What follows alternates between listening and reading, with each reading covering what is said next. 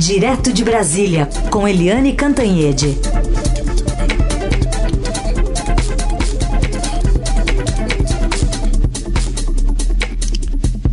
Oi, Eliane, bom dia.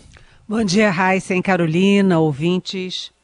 Bom, Eliane, é, vamos começar aqui então falando sobre essa situação do, da disparada que a gente está notando pelos números, é, no casos aqui de internação, de pessoas em estado grave em UTIs por problemas respiratórios.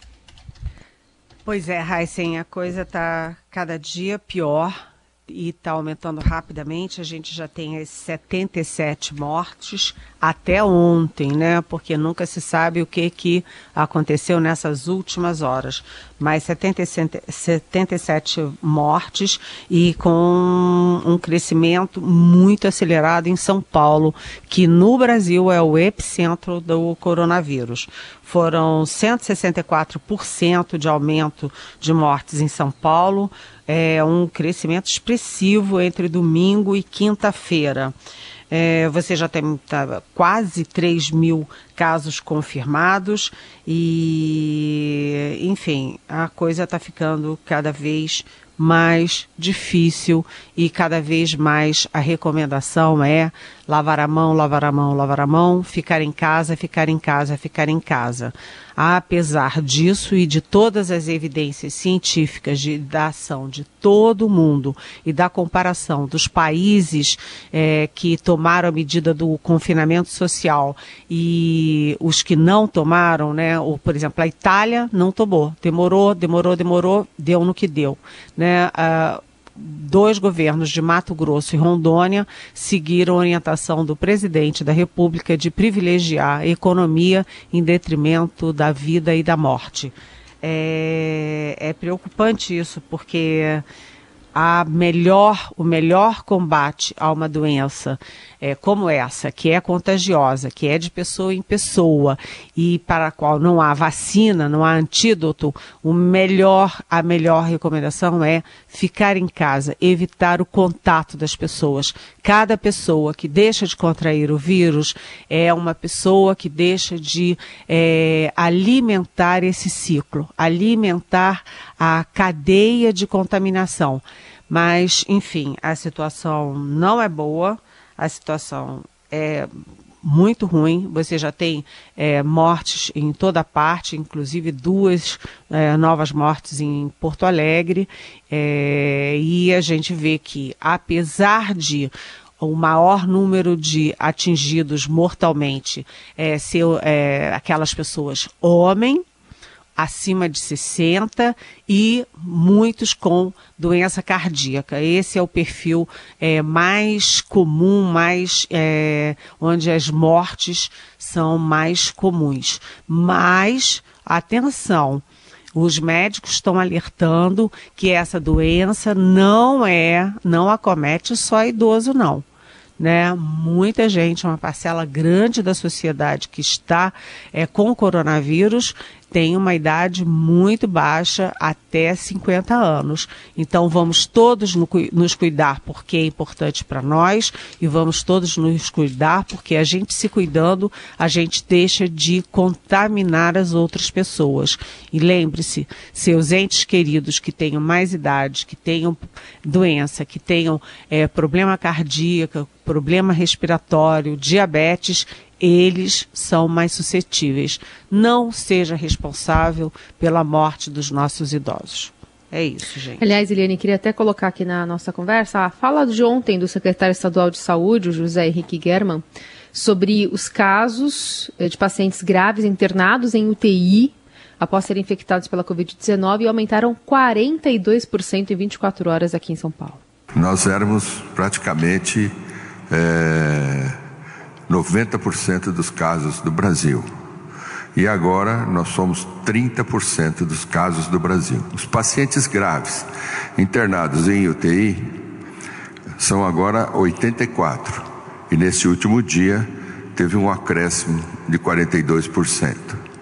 Isso é mais ou menos característico da epidemia, ela tem dias de mais acréscimos e dias de menos acréscimo, mas ela vem crescendo.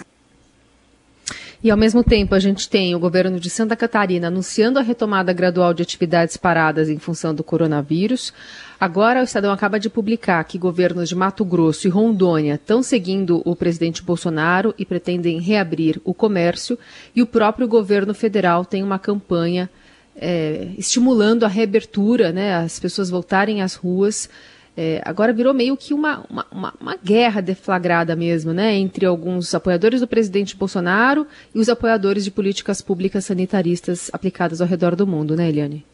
É, exatamente. A gente estava falando, né, de Rondônia e Mato Grosso e temendo que essa coisa, essa onda pegue, porque o Marcelo Crivella ontem no Rio já mandou abrir lojas de conveniência e lojas de material de construção.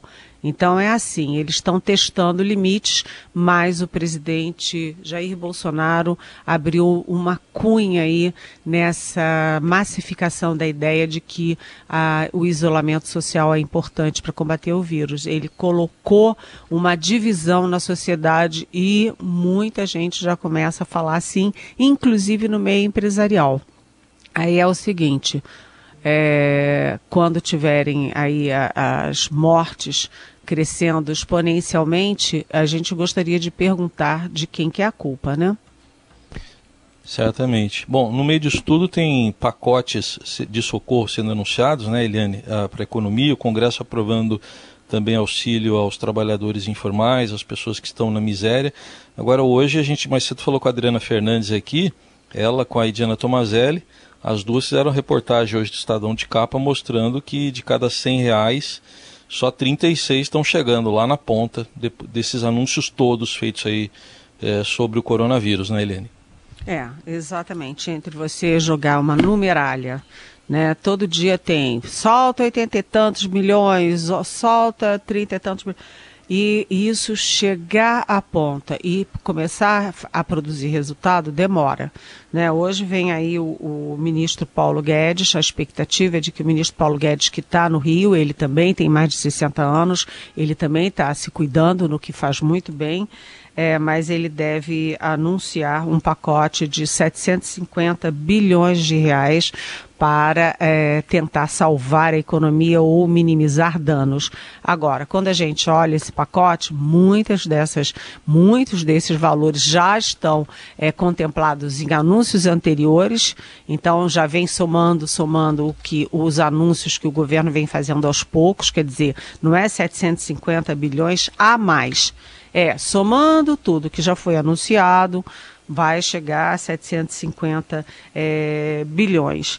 E é importante que, além de anunciar, isso não fique nem só na oratória, nem só no papel e que é, chegue ao destinatário final, ou seja, às empresas, ao emprego e às pessoas e famílias. É, é importante também a gente ver se nesses 750 bilhões, eu não consegui ver porque o anúncio ontem foi informal, o anúncio formal deve ser hoje, é, se estão contemplados aqueles 10 bilhões para o SUS. Ontem a gente até aqui estava é, citando um documento é, do Ministério da Saúde para o Ministério da Economia pedindo 410 bilhões. Era um erro do Ministério da Saúde, porque 410 bilhões para o SUS realmente era um pouco demais e foi um erro que eles atribuem, um erro técnico da, da Ministério da Saúde, na verdade são 10 bilhões. Enfim, é, é uma dinheirama que a gente já não sabe o que que vai para o que, né, quem que vai ser contemplado com o que e é preciso fazer um monitoramento disso, para que não fique só propaganda é, de liberação. Né, é importante liberar e é importante fiscalizar e monitorar a aplicação desse dinheiro. Agora, o, a Câmara dos Deputados é, ontem, mais uma vez, deu um exemplo de que é, pode ser rápida é, e eficiente quando é necessário, é, aprovando uma verba de 600 reais para aqueles informais, porque os informais não têm nenhum tipo de proteção do Estado, não tem décimo terceiro, não tem férias, não tem nada, e também para aqueles, é, para aquela base da pirâmide, os chamados miseráveis brasileiros.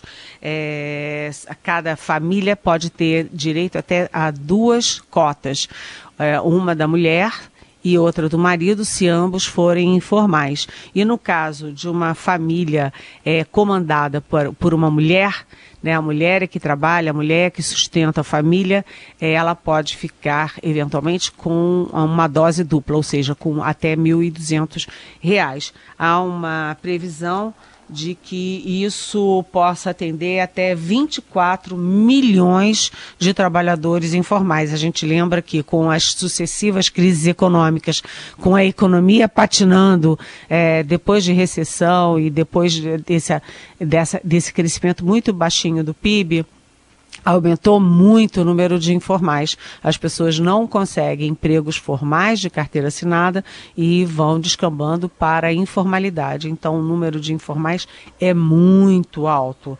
Além disso, o, houve toda uma negociação, porque a, a, primeiro patamar que foi proposto pelo governo era de 200 reais por trabalhador ou trabalhadora e depois o Ministério da Economia ampliou isso para 300 reais e quando o Congresso Nacional, a Câmara, é, disse que ia subir para 500, o presidente Bolsonaro se antecipou e, e no leilão aumentou para 600. Quem saiu lucrando nesse leilão foram os trabalhadores informais. Além disso, o governo também continua tomando medidas de ordem prática e ontem foi determinada a proibição de entrada de qualquer estrangeiro de qualquer nacionalidade via portos, ou seja, por via marítima.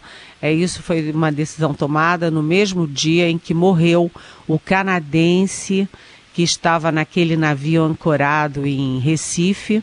É, ele é, foi o primeiro contaminado no navio, o navio ficou preso em Recife muito tempo, o canadense acabou morrendo. Ontem esse navio voltou para a sua base, é, para o seu país, mas praticamente vazio só com a tripulação, porque os passageiros já tinham sido enviados de avião para as suas, suas origens. E enquanto isso, um outro navio que está ancorado em Santos, ele ontem quatro tripulantes é, filipinos é, e o indonésio estão fazendo testes para saber se eles estão ou não com coronavírus. Com base nisso, foi suspensa a entrada de é, estrangeiros. O navio chegou aqui no Brasil, parou com estrangeiros, os estrangeiros vão ter que ficar dentro do navio.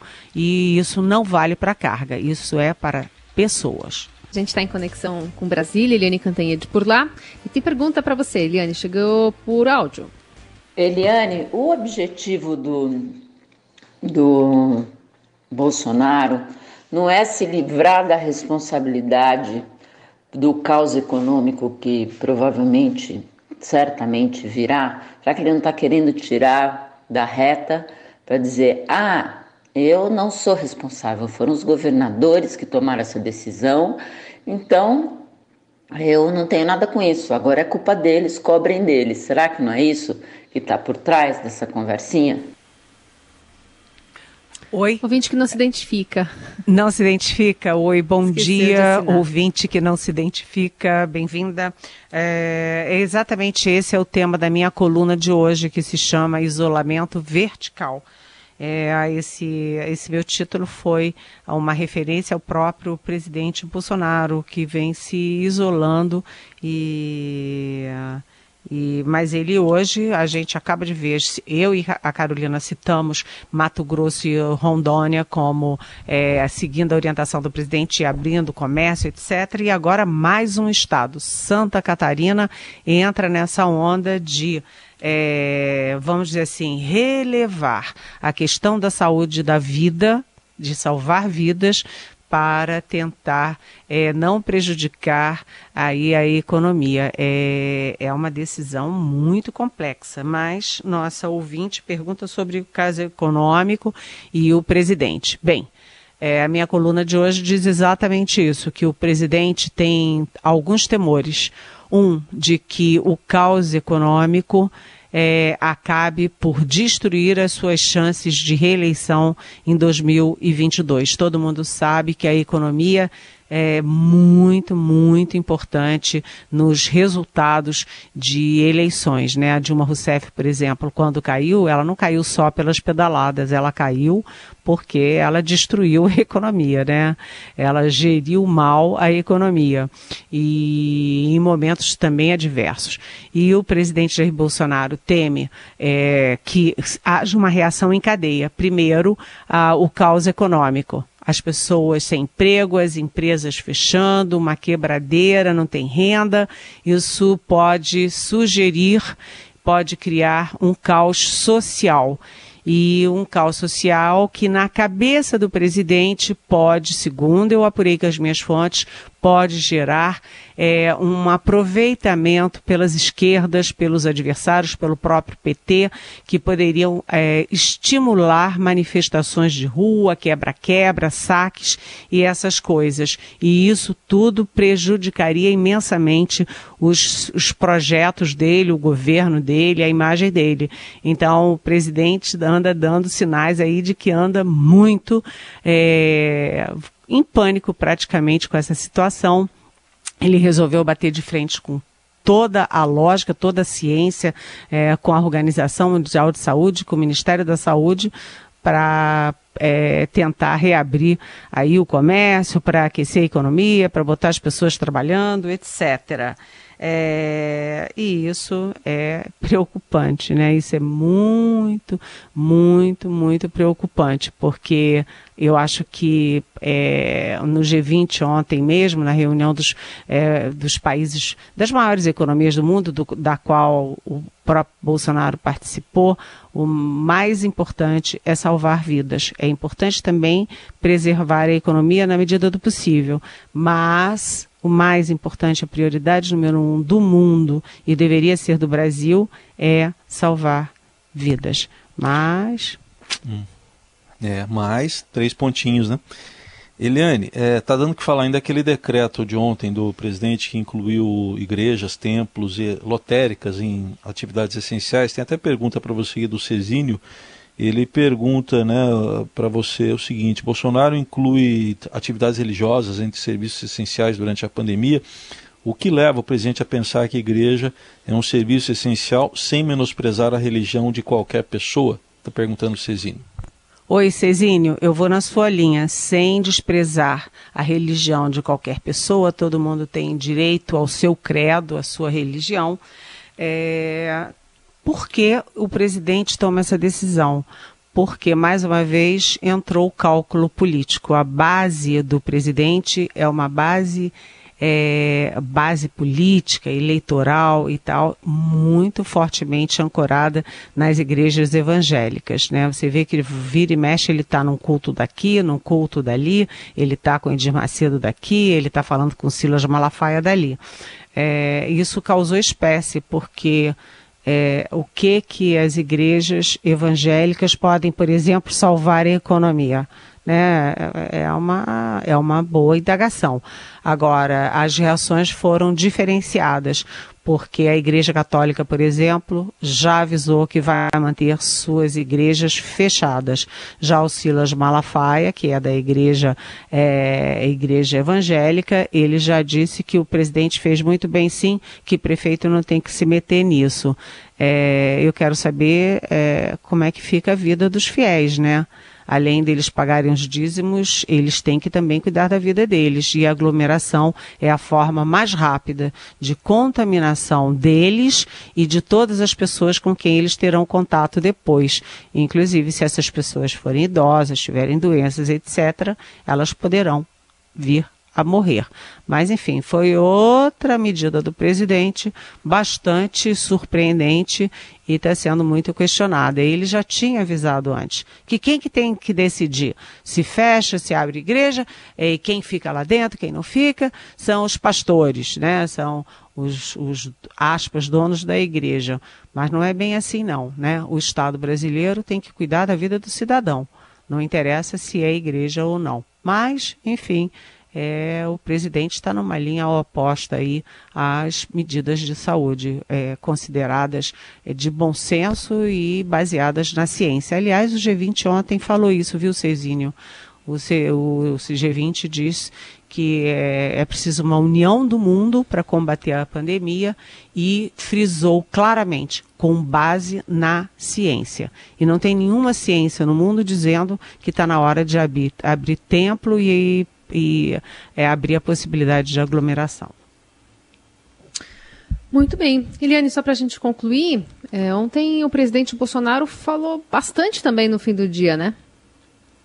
Pois é. É, o presidente ontem falou, é, respondeu para o vice-presidente Hamilton Mourão. Hamilton Isso. Mourão disse: é, o nosso governo é, é um governo tem uma posição única pelo isolamento. E aí perguntaram, mas o presidente não disse isso. Ele disse: ah, o presidente não se expressou, vamos dizer, da melhor forma. E ontem o presidente devolveu. Né? É, como é que é? Levou, como é que é? Deu, levou, como é que é, Heisen? Isso aí. Bateu, levou, né? Foi, bateu, levou. Bateu, Vem lá do governo bateu, Collor, levou. né? E aí o Bolsonaro disse, é, aspas, o presidente sou eu. Depois ele disse também que o povo, o povo e não o governo, deve se preocupar com os grupos de risco. Eu achei a frase muito interessante, né? Não é o governo, não é o Estado que tem que se preocupar com as pessoas e com o grupo de risco. É o povo que se vire. É, a terceira frase do presidente, muito complicada. É, o brasileiro tem que ser estudado. Tem que ser estudado. O cara não pega nada estavam falando para ele que o, nos Estados Unidos a coisa está feia. Os Estados Unidos já é hoje o país número um, é o epicentro da, da, das mortes. É, e dos casos, né? São 82 mil casos nos Estados Unidos e mais de mil mortos. E aí o, o Bolsonaro disse, ah, mas aqui é diferente, né? O brasileiro, é, aqui no Brasil, o cara não pega nada. E aí ele disse, eu vi um cara pulando no esgoto ele pula, sai, mergulha e não acontece nada com ele. É, vamos torcer, presidente, que realmente não aconteça nada com ele. Vamos orar, não é? E aí ele também é, acusou, voltou a carga contra governadores e prefeitos, dizendo que alguns prefeitos e governadores erraram na dose. Foi uma catástrofe uma catástrofe, segundo ele. Eu acho que a catástrofe ainda está por vir. Mas, enfim, o presidente ontem estava bastante falante. Bom, seu pupurri foi muito bom aí, mas temos aí de viva voz, eu acho, né? O presidente sou eu, pô. O, o presidente sou eu. Os ministros seguem minhas eh, determinações. O Mourão tem ajudado bastante, colaborado, dado opiniões. Eu acho que não vai chegar a esse ponto. Até porque o brasileiro, tem que ser estudado. Ele não pega nada. Vê o cara pulando em esgoto ali, sai, mergulha, tá certo? E não acontece nada com ele. Eu acho até que muita gente já foi infectada no Brasil há pouco, poucas semanas ou meses, né? E ele já tem um anticorpo e não ajuda a não, não proliferar mais isso aí. Eu estou esperançoso que isso seja realmente uma realidade. Pois é. Palavras do presidente da República. É, falas do presidente da República. Eliane foi mais é, elegante é, vamos... e faltou aquela interjeição do final na sua fala. Na dele tinha aquela interjeição. Agora tenho mais um detalhe né, em relação aos Estados Unidos. O presidente já disse, né? É, que lá no Trump está fazendo como ele. É, deu a, quase a entender que o Trump está imitando ele, mas gente, tem muita gente que acha que é o contrário. Mas o fato é o seguinte: que o Donald Trump nos Estados Unidos já mandou uma carta é, para os cidadãos, pedindo para eles ficarem em casa. Até o Trump se rendeu à evidência. Depois de mais de mil mortos, é bom que se renda mesmo, né? É isso. E o outro aliado, Benjamin Netanyahu, lá de Israel, também está falando para todo mundo ficar em casa, colocando até é, forças armadas nas ruas para impedir a circulação de pessoas. Vocês Eliane, aqui no obrigada. Brasil não ouviram, só para concluir, é, Carolina, desculpa, é, mas vocês aqui no Brasil não ouviram uma única manifestação do presidente da República dizendo fiquem em casa. Era isso que se esperava dele. Bom fim de semana, Eliane. A gente volta a se falar na segunda, combinado? Tchau. Bom fim de semana, é, isolamento já e todo mundo lavando as mãos. Beijão.